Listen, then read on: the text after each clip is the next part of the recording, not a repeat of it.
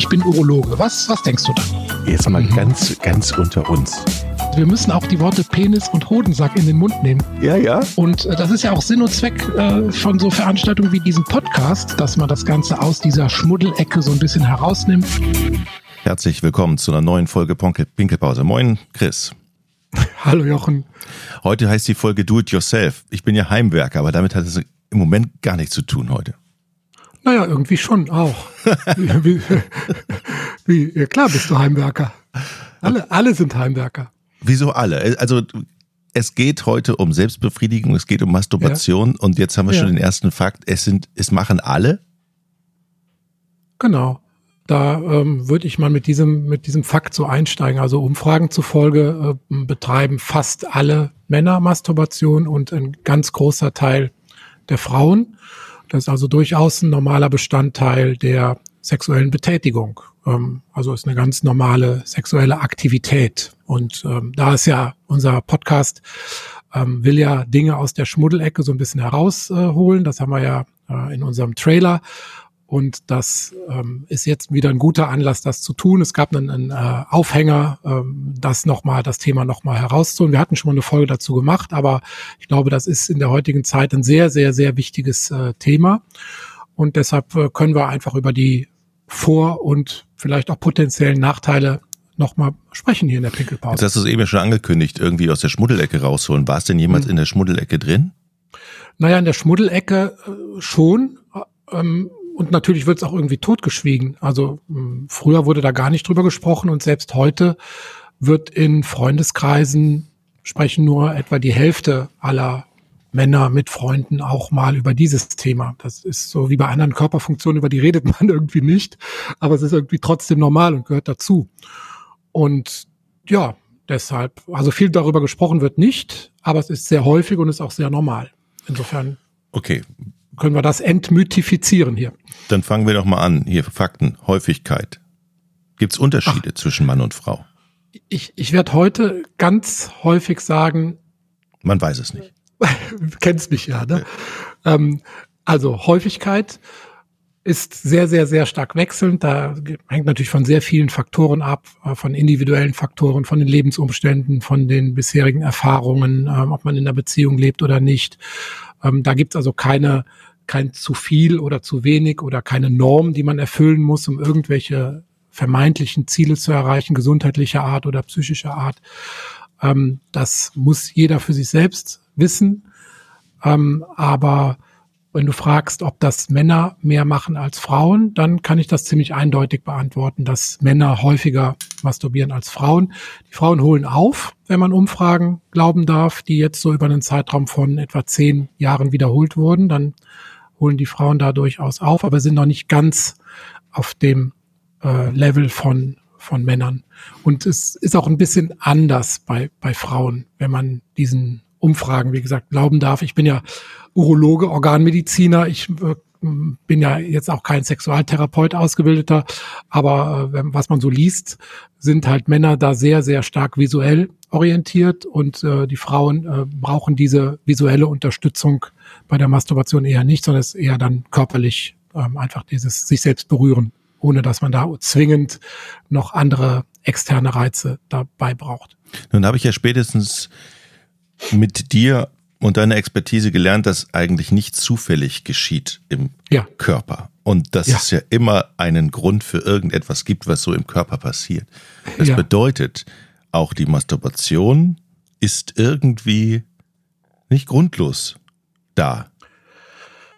Ja, ich denke, die hat durchaus einen Sinn oder die hat viele Sinn und Zwecke die Masturbation. Wenn man zum Beispiel ins Tierreich äh, schaut, da ist das ja auch sehr, sehr weit verbreitet bei Säugetieren und da kann man ja auch mal hinterfragen, warum passiert das? Und das kann mehrere Gründe haben. Ne? Das kann zum einen ähm, gesundheitliche Gründe haben, dass man sich vor Infektionen schützt, indem die Harnröhre bei Masturbation gereinigt wird oder indem man äh, vielleicht älteres, möglicherweise infiziertes Sekret aus dem Körper entfernt.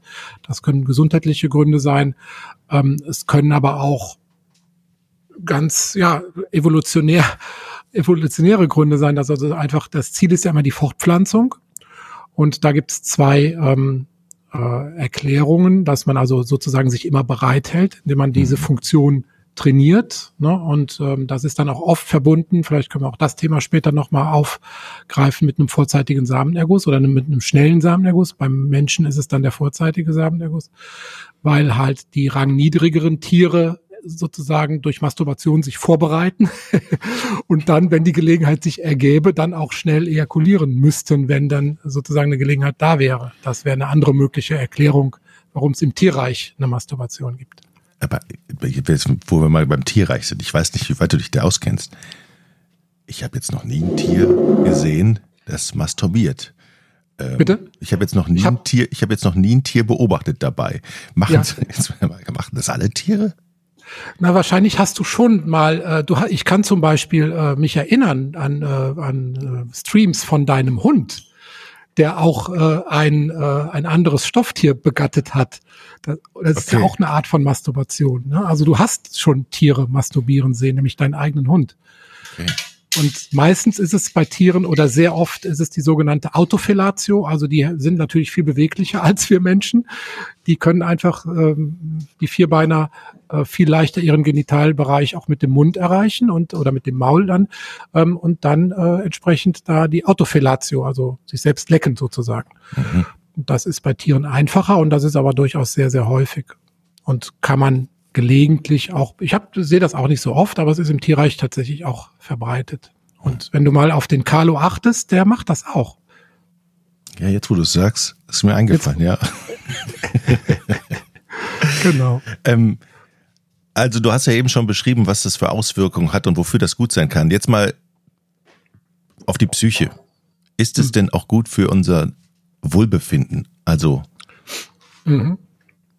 Also ich fokussiere als Urologe natürlich erstmal gerne auf den Körper und da kann ich sagen, da ist Masturbation durchaus nützlich. Ähm, in Bezug auf die Psyche gibt's auch sicherlich Vorteile, die, ähm, die diskutiert werden und ich denke, da kann man auch äh, durchaus sagen, dass die, die wissenschaftliche Datenlage gut genug ist, um das so zu äh, postulieren. Das ist zum Beispiel ein Entspannungseffekt oder dass man sich selbst besser erkundet, seine Sexualität besser entwickeln kann, vielfältiger entwickeln kann, ähm, dass Hormone ausgeschüttet werden, zum Beispiel auch Serotonin, was depressive Verstimmungen mildern kann. Ähm, also auch auf psychischer Ebene gibt es durchaus positive Effekte, die also einfach ja bei einer normalen Körper, es ist ja eine normale Körperfunktion dazu führen, dass der Körper oder dass die Psyche ausgeglichener ist. Und ähm, wenn man aber auf die, auf die Gegenseite geht, und da kommen wir auch gleich noch drauf, gibt es gerade auf psychischem Gebiet auch hm, einen Trend, dass man eventuell denkt, dass ein zu viel an Masturbation auch da zu Schäden oder zu Störungen führen kann. Und ähm, das ist tatsächlich ein relativ ja, in den letzten Jahren aufgekommener Trend oder eine Vermutung, dass man ähm, Masturbation auch mögliche Schäden zuspricht. Schäden. Störungen. Ne? Also zum Beispiel ähm, haben wir eine, eine Pornowelle sozusagen, die über, über das Land oder über die Welt hinweg zieht ähm, und die, äh, der Konsum an Pornografie ja massiv zugenommen hat ähm, die dadurch die Frequenz an Masturbation auch zugenommen hat. Und ähm, alles, was über das normale Maß hinausgeht oder was den, den Alltag einschränkt, das normale soziale Leben in die Beziehung hinein äh, wirkt, kann natürlich dann auch zu ja, zwanghaften Störungen führen, zu einer Art Abstumpfung, ne, dass man also die normale Sexualität dann nicht mehr so reizvoll erlebt, weil durch diese Überflutung an Reizen man ähm, gewissermaßen abstumpft. Das sind durchaus Effekte. Da gibt's ähm, auch ja, erste Studien oder eine Datenlage, die sich da entwickelt. Und ich glaube, wie, wie bei allem im Leben, das Pendel muss sich in der Mitte einpendeln. Ne? Also ein, ein zu wenig kann möglicherweise äh, schlecht sein, aber ein zu viel ähm, ist sicherlich dann auch irgendwann äh, schädlich. Da muss halt wie gesagt, der goldene Mittelweg gefunden werden. Hm. Ich habe mal gehört, das zu viel Potenzstörung machen kann. Ich weiß nicht, wer das gesagt hat oder ob es irgend, es gibt ja auch, es ranken sich ja auch viele Mythen darum, ne? Ähm, ja. Ist das eine davon? Ja, und ich glaube, das ist kein Mythos mehr. Also ich ähm, kenne das aus der äh, Online-Beratung, äh, dass also junge Männer durchaus häufig Potenzstörungen haben, weil sie einfach den Erwartungen nicht mehr entsprechen, die sie sich selbst sozusagen durch diesen Pornokonsum anerzogen haben. Und dieses Phänomen Potenzstörung bei jungen Männern ist durchaus häufig. Also wie gesagt, gerade in der Online-Beratung, in der Praxis nicht so sehr. Ne? Da behandle ich ja dann eher die organischen Erektionsstörungen, aber die äh, jungen Männer suchen dann oft Online-Rat. Und wenn man das dann genauer hinterfragt, ist es halt oft diese Diskrepanz zwischen diesen überbordenden Reizen ähm, und den Erwartungen, die damit verbunden sind und den daraus folgenden, äh, ja, das ist eine Aktivierung des Stressnervensystems und das ist einfach Gift für die Potenz, wie wir auch schon häufiger hier besprochen haben. Und dadurch sind psychogene Erektionsstörungen im, im jungen und mittleren Alter äh, durchaus häufiger geworden. Hm. Kann das ja nicht als Einschlafhilfe dienen? Ich habe das auch irgendwo mal aufgeschnappt. Mensch, wenn du nicht schlafen kannst, ja, do it yourself. Masturbation als Einschlafhilfe, meinst du? Ja. Ja, ähm, ja, kann man, könnte man sagen, ja, ähm, weil die, wenn man es auf hormoneller Ebene äh, sieht, da werden schon durch die Masturbation Hormone ausgeschüttet, die ähm, fürs Einschlafen nützlich sein könnten, also Oxytocin, das Kuschelhormon, Vasopressin, Melatonin. Ähm, also man kann danach besser schlafen, ja. Aber auch hier wieder dieses ritualisierte, sozusagen Masturbieren vor dem Einschlafen kann dann auch wieder so eine Verknüpfung schaffen, dass das einfach äh, so miteinander verknüpft wird, dass es ohne nicht mehr geht. Und da ist dann auch wieder äh, die Gefahr. Also ich würde jetzt nicht als äh, äh, alltägliche Einschlafhilfe eine Masturbation äh, empfehlen. Ja, hm.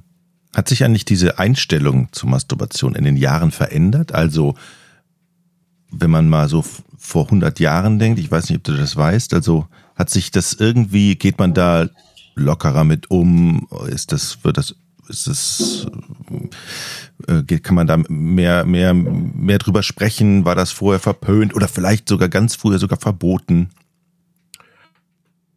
Ja, Klar, also da haben wir schon eine Liberalisierung der, der Jugendsexualität, die wir erleben. Also wenn man mal viele Jahre zurückguckt, also wir müssen jetzt nicht ins Mittelalter und Zeit der Aufklärung äh, gucken, weil da war es natürlich irgendwie schon mit sehr vielen auch lächerlichen Mythen verknüpft. Aber klar, ähm, auch bis in die 60er, 70er Jahre, also Jahre unserer Zeit, religiöse Hintergründe, Erziehungshintergründe, ähm, haben das Thema schon oft auch tabuisiert oder ähm, ja in, in eine Ecke gestellt, wo es vielleicht nicht hingehört und ähm, oder wo es was heißt nicht hingehört, das ist ja immer noch jedem selbst überlassen, welchen äh, religiösen oder kulturellen Hintergrund er äh, frönt oder bedient. Ähm, aber wir erleben da schon tatsächlich, dass offener darüber gesprochen wird, also jetzt auch mit mir als Arzt. Mhm. Ähm, das erlebe ich schon, aber die, äh, die Vorstellung von der Realität, die habe ich das Gefühl, die äh, weichen jetzt so ein bisschen in die, in die andere Richtung ab. Also die Kommunikation wird offener, aber das, was im Kopf passiert, da scheint eine Schere auseinanderzugehen. Ich kann das bis jetzt nur so als Vermutung äußern, ähm, aber da passiert gerade was, ja. Eine Frage habe ich noch zum sportlichen Effekt. Also jede Bewegung tut ja gut. Ja. Ähm, kann man damit Kalorien, ab, äh, Kalorien verbrauchen und, und vielleicht sogar hat das einen guten Effekt auf meinen, meinen Body Mass Index? Ach Jochen, du willst immer nur abnehmen, ja. Also du nimmst erstmal fünf Gramm Gewicht ab.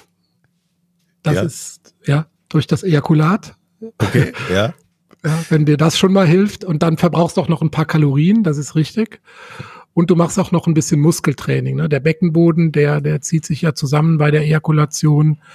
Und ähm, mhm. ja, also ein bisschen Muskeltraining machst du dann auch. Das ist dann tatsächlich auch für den Beckenboden ganz hilfreich oder vielleicht auch dann, ähm, um die Erektion zu trainieren. Also man, musst, ich, du, ja. musst du aufpassen, dass du keine Schulterarthrose kriegst. Nein, aber ich, das könnte ich ja in meinen, in meinen täglichen Ablauf an sportlichen Aktivitäten einbauen. Du weißt ja, ich äh, gehe ja vor, um sieben Uhr bin ich ja laufen, dann gehe ich aufs Rudergerät ja, ja. und dann mhm. bin ich schwimmen. Das heißt, wenn man vorher da noch was einbauen könnte, wäre es ja noch effektiver. Du bist ganz schön clever. Du willst immer, versuchst mich immer aufs Glatteis zu führen und mir Empfehlungen aus der Nase zu ziehen, die du dann äh, in deinen Alltag einbauen kannst. Aber meine Antwort lautet ja. ja. Mach's. okay. Ähm, noch eine blöde Frage.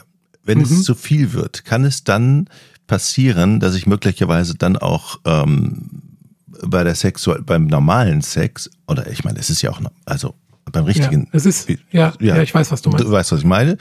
Ähm, dass es dann Folgen haben kann. Also sagen wir mal, dann hat man einen frühzeitigen Samenerguss oder keine Ahnung.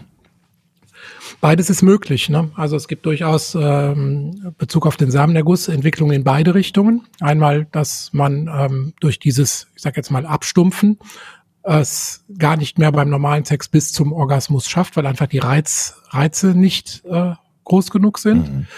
Aber in der anderen Richtung kann man auch sozusagen so ein falsch anerlerntes Verhalten haben im Sinne eines frühzeitigen äh, Samenerguss, weil die Masturbation dauert im Schnitt nur zwei Minuten mhm. und beim ähm, beim Geschlechtsverkehr hätte man ja gerne ein paar Minuten mehr. Und das kann durchaus auch antrainiert sein, dass man einfach diese kurze Masturbationszeit, vielleicht auch aus Angst irgendwie erwischt zu werden in den Jugendjahren, ähm, einfach falsch sich antrainiert und das dann als dominantes Erregungsmuster abspeichert und dann bei der normalen Sexualität dann auch zu früh kommt. Oder halt mhm. möglicherweise, es gibt diese Entwicklung in beide Richtungen. Das gibt es keine klare Tendenz. Man sagt, mhm. Masturbation macht einen frühzeitigen Samenerguss oder Masturbation verhindert einen Samenerguss. Also im Prinzip, dass man denkt, oh, ich darf nicht erwischt werden, also gebe ich mal richtig Gas ja. und nehme diese, nehme das mit in mein normales Sexualleben. So wäre der diskutierte Mechanismus. Ist nicht bewiesen, aber das, ja. Okay. Ist denn, bewiesen, ist denn bewiesen, ob die Masturbation, wenn es ja, wenn es ja gute, ähm, gute Dinge im Körper passieren, ähm, Glückshormone ausgeschüttet werden, dass es dann auch noch möglicherweise andere positive Effekte auf andere Körperteile haben könnte? Mhm. Ja, auf hormoneller Ebene denke ich, kann man sagen, ja, das ist so. Ähm, es gibt so ein bisschen die Diskussion um das Testosteron herum. Ne, was jetzt mit dem Testosteronspiegel ähm, passiert. Ich glaube, eine Ejakulation selbst, das kann man als bewiesen ergelten, äh, ähm, äh, erwiesen stehen mhm. lassen. Mhm. Eine Masturbation, eine einzelne, hat keinen gravierenden Einfluss auf den Testosteronspiegel. Wenn man mehrere Wochen darauf verzichtet, da gibt es so einzelne Studien, die aber auch viel diskutiert sind, dass es nach einer Woche zu einem Anstieg kommt, der auch bis nach drei Wochen noch anhält auf den Testosteronspiegel. Und das ist der Hintergrund dieser No-Fab-Bewegung, wo also auf Masturbation verzichtet wird über längere Zeit. Ähm, ja, das wird dann immer versucht, mit diesen organischen Studien zu begründen, aber letztlich dann verknüpft mit einer, ähm, ja, so mit Wesensmerkmalen, dass man also sagt, äh, man, man ist nur ein starker Mann, wenn man es schafft, auf Masturbation zu verzichten. Also es wird dann mhm. oft in diese Richtung interpretiert. Ich denke, auf rein hormoneller Ebene muss man da immer noch ein Fragezeichen dahinter machen, was da so wirklich passiert bei diesem Sexverzicht. Ob das so gut ist für den Testosteronspiegel und ob es nicht vielleicht andere Nachteile gibt, wie wir eben besprochen haben. Die Prostata ist ja eine Drüse und eine Drüse produziert Sekret und das Sekret muss irgendwann mal raus. Sonst fängt das an, schädliche Substanzen zu produzieren, sich zu entzünden. Und da ist tatsächlich auch bewiesen, das kann man jetzt wirklich als bewiesen äh, darstellen. Da gibt es eine sehr, sehr große Langzeitstudie aus Amerika bei über 30.000 Männern, über 18 Jahre hinweg wurde die ähm, Ejakulationsfrequenz protokolliert ja. und also in Befragung natürlich, und ähm, die Häufigkeit von Prostatakrebs und das miteinander verglichen. Und da war das untere Ende der Skala ähm, mit sieben Ejakulationen im Monat und das obere Ende der Skala mit 21 Ejakulationen pro Monat. Da lag eine Prostatakrebshäufigkeitsunterschied von 20 Prozent dazwischen. Also dieser Ausspüleffekt von schädlichen Substanzen, der scheint tatsächlich da zu sein. Also da würde ich mich jetzt schon hinstellen und sagen, okay, Prostatakrebs hat auch eine entzündliche Komponente, ähnlich wie der Gebärmutterhalskrebs bei der Frau. Ähm, und da ist es sicherlich nützlich, diese potenziell entzündlichen äh, Stoffe ab und zu auszuspülen. Wo wir gerade bei Stoffen sind, eine Sache können wir ja an dieser Stelle auch nochmal erwähnen. Ich glaube, wir hatten es in einer, einer anderen Folge, ja, denn ja. es geht ja um den Samen. Der, der muss ja auch irgendwie raus, aber der baut sich auch ab. Ne? Also ja. wenn ich jetzt nicht do it yourself, er würde sich abbauen. Ja, also wenn du jetzt gar nicht ejakulieren, masturbieren würdest, Heimwerker, dann äh, würde sich der Samen entweder selber abbauen oder nachts einfach spontan herausfließen, also so eine nächtliche Spontanejakulation passieren, dass das also dann entleert wird. Also der, da passiert jetzt nichts Schlimmes, man kriegt keinen Samenstau oder, ne, aber es kann sich theoretisch schon ähm, entzünden oder zu unangenehmen äh, Empfindungen führen. Aber was Schlimmes passiert auch dann nicht. Nee, das kriegt der Körper schon irgendwie alles reguliert. Dann habe ich noch eine letzte Frage. Bitte. Ähm, wenn man masturbiert während einer Partnerschaft zum Beispiel, gibt es ja. dann auch Patienten, die zu dir kommen und sagen, meine Güte, äh, ist das normal? Eigentlich habe ich ja meinen Partner oder oder ja, ja, sogar sogar sehr normal, ne? weil das ist ja eine Ergänzung zu der mhm. normalen Partnerschaft und das ist äh, ja auch eine Art Selbst Liebe tatsächlich. Ne? Also es muss ja auch gar nicht so sehr mit der mit der Partner. Das heißt ja nicht, dass die Partnerschaftsintimität deshalb schlechter ist oder mhm. darunter leidet. Im Gegenteil, die könnte ja kann sogar davon in Einzelfällen profitieren, wenn man das ähm, geschickt auch in die Partnerschaft integriert und wenn man das Motto Quanti äh, Qualität statt Quantität äh, walten lässt ähm, und es halt nicht übertreibt, kann das durchaus auch für die Partnerschaft ein fruchtbarer Faktor sein. Mhm. Chris, schöne Folge. Was machst du jetzt? Ja, weißt du doch. Kassenurlaub, wie immer. Naja, erstmal. Erst Auf diese Frage kann so. ich ja nicht nur eine Ach so, geben. Ja, nee, okay, okay. Aber du warst schon laufen und schwimmen. Jetzt musst du dein Morgenprogramm noch. Okay, hab verstanden. Jetzt habe ich es erst verstanden. Dann mach mal. Dann machen wir aber jetzt die Kamera aus, okay? Dann machen wir die Kamera. Ja, können wir sagen, es gab eben so ein paar kleine Knarschgeräusche. Du, ja. du hast ein Kamerateam im Hintergrund, ne? Kamerateam, ja, genau. Ja, ja. genau. Das heißt, ihr, äh, das heißt, ihr zeichnet auf für für Dreisat, glaube ich, war das, ne? Oder? Ist, oder? Äh, ja, ich bin hier gerade in der, in der Live-Aufzeichnung, genau. Deshalb ist so ein bisschen Geräusch im Hintergrund ja. und äh, genau. Genau. Für drei. Später mehr dazu. Alles Kann klar. ich noch nicht mehr verraten. Oh, okay, okay. Dann machen ja, wir ja. das. Gut, Chris, okay. äh, schönen Tag dir. Tschüss. Wünsche ich dir auch. Ja, ciao. ciao. Tschüss. Ich bin Urologe. Was, was denkst du da? Jetzt mal mhm. ganz, ganz unter uns. Wir müssen auch die Worte Penis und Hodensack in den Mund nehmen. Ja, ja. Und äh, das ist ja auch Sinn und Zweck äh, von so Veranstaltungen wie diesem Podcast, dass man das Ganze aus dieser Schmuddelecke so ein bisschen herausnimmt.